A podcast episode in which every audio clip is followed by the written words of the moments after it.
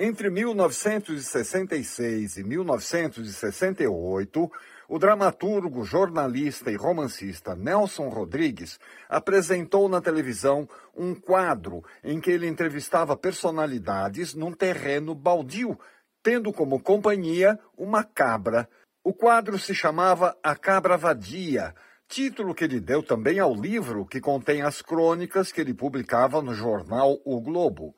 Nelson dizia que as cabras não traem e por isso seus convidados podiam falar à vontade e confessar os seus segredos mais íntimos.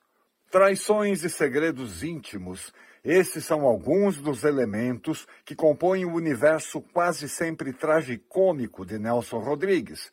Mas há outros: a inveja, o desejo, a morte, a religião, e uma riquíssima galeria de personagens, como o homem de bem, o canalha, o sujeito com vocação para defunto, as tias, as vizinhas, enfim, toda uma fauna humana que causava escândalos nos palcos em que eram exibidas e nas telas em que eram projetadas. Lembro de minha mãe trocando de canal quando Nelson aparecia na televisão.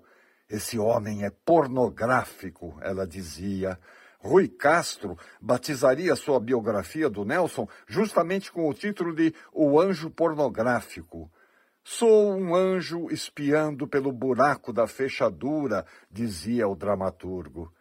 Em 1943, Nelson mudaria os rumos do teatro brasileiro com a montagem da sua peça Vestido de Noiva, uma obra dramatúrgica ousada, levada à cena por um polonês de fala quase ininteligível que chegara ao Brasil um ano antes, Zimbinski.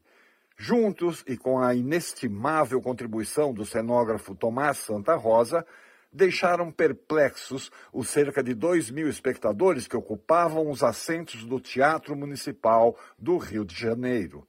Pouquíssimas palmas ao final do primeiro ato poucas também ao final do segundo, e um longo silêncio ao término da encenação, segundos que pareceram horas a Nelson, até que ecoa nas paredes do municipal uma explosão de aplausos. O teatro brasileiro não seria mais o mesmo a partir daquela noite, mas Nelson seria durante muito tempo o autor maldito que vasculhava e expunha as entranhas da sociedade conservadora e hipócrita da época, ou de sempre. Vestido de noiva, trata de um triângulo amoroso. A Laíde, a protagonista, rouba o namorado da irmã, Lúcia, e casa-se com ele. A porém, descobre que o marido atrai com a irmã, sai enlouquecida pela rua, é atropelada e vai parar num hospital. A peça reconstitui em cena o que se passa na mente de Alaide enquanto ela agoniza numa mesa de operações, misturando realidade, alucinação e memória.